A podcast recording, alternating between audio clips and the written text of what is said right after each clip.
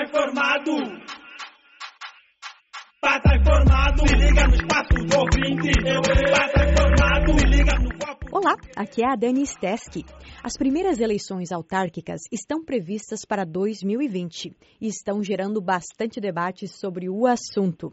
Hoje, no Espaço do Ouvinte, eu vou conversar sobre a Lei de Finanças Públicas Locais com o Adair Clemente Nicolau, que é licenciado em Direito e mestrando em Direito pela Faculdade de Direito de Lisboa. Olá, Adair, seja bem-vindo ao programa.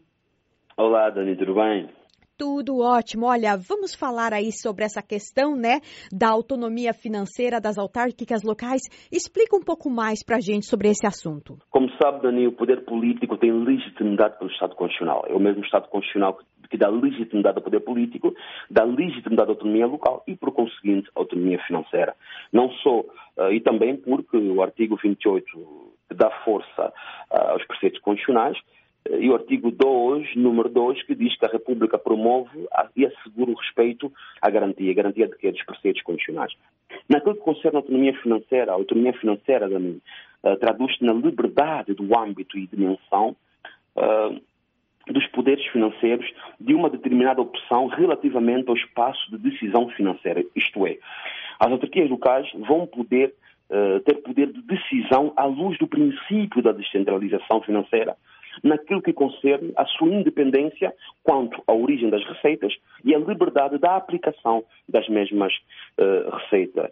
Como sabe, é importante realçar o seguinte: uh, a Lei de Finanças Públicas uh, locais ainda não foi aprovada, apesar que o MPLA poderia aprovar na, por maioria, mas prefere discutir na especialidade. Até o momento, salvo erro, isto vem demonstrar que o partido que sustenta o governo está mais inclinado ao consenso do que a maioria que tem dentro da Assembleia Nacional. Ah, eh, esta lei que será discutida na especialidade, no meu ponto de vista como administrativista, deve ah, acautelar os princípios orientadores de finanças públicas, assim como também ah, do direito orçamental, como o princípio da legalidade, o princípio da estabilidade orçamental, o princípio da autonomia financeira e o princípio da justa repartição dos recursos públicos entre o Estado e as autarquias locais. É isto, numa forma breve, que são finanças públicas e são esses os princípios eh, que uh, devem ser acautelados na lei de finanças públicas locais que será aproveitada, que será, certo, aprovada na nossa na Assembleia Nacional de Angola. Uhum. E como que a autonomia financeira se enquadra na Constituição angolana? Bom, juntando a sua questão, também posso juntar o porquê da necessidade de uma lei de finança pública local. Uh, respondendo às duas questões, uh, é importante porque a autonomia financeira, Dani, é por sua vez um, um elemento essencial da autonomia local.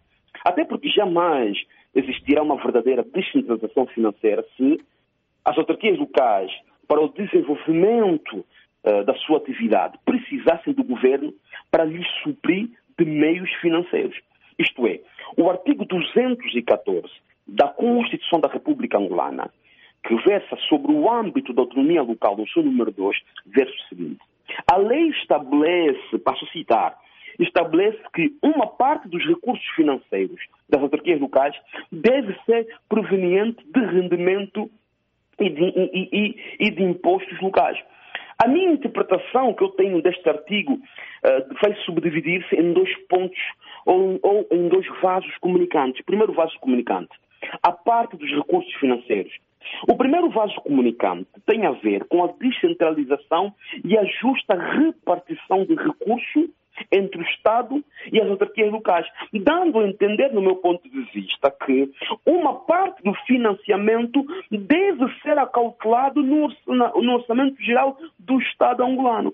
Segundo o vaso comunicante, tem a ver com o rendimento e impostos locais.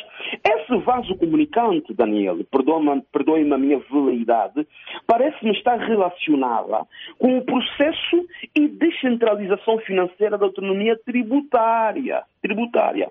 Ou seja, é resultante da necessidade de reforçar a autonomia tributária das administrações locais como garantia dos direitos dos cidadãos eleitores para a eficácia do processo de decisão financeira. Isso vai permitir que essas entidades autónomas locais empregariam, assim, um, um, maior racionalidade nas suas decisões financeiras. Essa é a minha interpretação naquilo, em termos constitucionais das finanças locais, como função constitucional, como referi acima, na justa repartição de recursos públicos e o Estado e o Estado, a administração local. Adair, descentralização significa mais poder local e essa questão de, da repartição da receita, né? A gente tem que abordar aqui a questão das boas finanças, né? Da, do princípio da boa governação. É, sim, exatamente. Porque repara o seguinte, Daniela. Entretanto, preocupa-me algumas interrogações aqui, visto que não temos ainda uma lei de finanças públicas locais. Suscita-me aqui algumas, alguns problemas como é que a Assembleia Nacional, com a reserva de lei que tem, vai acautelar essa questão da autonomia financeira, porque tem território que dificilmente conseguirá autonomia local em matéria financeira, pela ausência de meios e de quadros. Daí eu ser adepto da implementação gradual. Por outro lado, os meios financeiros suficientes para desempenhar essas atribuições vai garantir a liberdade de gestão, ou seja, gerir bem as finanças públicas, como disse muito bem Dani, à luz do princípio da boa administração, como dever jurídico. Dever esse que deve perpassar toda a relação jurídica administrativa. No ponto de vista do professor Paulo Otero, ele versa que a boa administração é a exigência de busca de melhor solução à persecução de interesse público. Isto concordando com o que a Dani disse. Porque gerir bem finanças públicas locais também é prosseguir o interesse público dos munícipes. E com autonomia financeira, os órgãos locais irão ter maior liberdade de gestão na elaboração e aprovação na alteração dos, dos orçamentos próprios, assim como na efetivação das próprias despesas sem, sem ter a necessidade da autorização de terceiros. Uhum. Não querendo aqui entrar muito no âmbito do direito orçamental. Uhum. O princípio da estabilidade orçamental, Dani, também é aplicável, porque também a autonomia financeira uh, das autarquias locais não podem, uh, naquilo que concerne a, a autonomia financeira, as autarquias, as, as, as autarquias locais não podem e não devem assumir compromissos que coloquem em causa a estabilidade orçamental das, autarquias. É preciso que haja rigor orçamental, que haja sempre transparência na relação entre autarquias locais e o Estado. As autarquias locais, Daniel, apesar da autonomia local financeira, não esqueçamos que doutrinalmente uma parte do orçamento geral vai para as autarquias locais. Daí que há a necessidade de, de, de, de haver equilíbrio intergeracional. Isto é, as decisões devem acautelar os interesses das gerações vindouras, assim como também a coordenação entre finanças locais e finanças do Estado, para limitar repito, para limitar aquilo que é o déficit.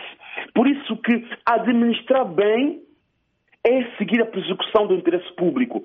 E seguir a persecução do interesse público é termos uma boa administração financeira local que siga, que siga aquilo que são os interesses dos municípios os interesses específicos daquela determinada comunidade. Porque as autarquias locais não têm só a ver com descentralização financeira ou com a descentralização em si ou autonomia local, mas sim com o sentimento de pertença. Uhum. É? O administrador, o autarca tem que ter um sentimento de, de pertença, de resolver a situação de cada município. É isto é isto, no meu ponto de vista, a interpretação que eu tenho naquilo que, que concerne a descentralização a descentralização financeira ou autonomia financeira no ponto de vista constitucional, no ponto de vista da boa administração, no ponto de vista deste princípio da boa administração que perpassa toda a relação jurídica uhum. administrativa. Adair Clemente Nicolau, foi um prazer tê-lo aqui no Espaço do Ouvinte. Volte sempre. Prazer é todo meu. Muito obrigado pelo convite que me fez, a entrevista também. E pronto, sempre que precisar, estamos aqui. Né? Sei que está diretamente de Washington DC, mas pronto, estamos sempre disponíveis para si. Não há mais barreiras nesse mundo global. É evidente, estamos em expansão.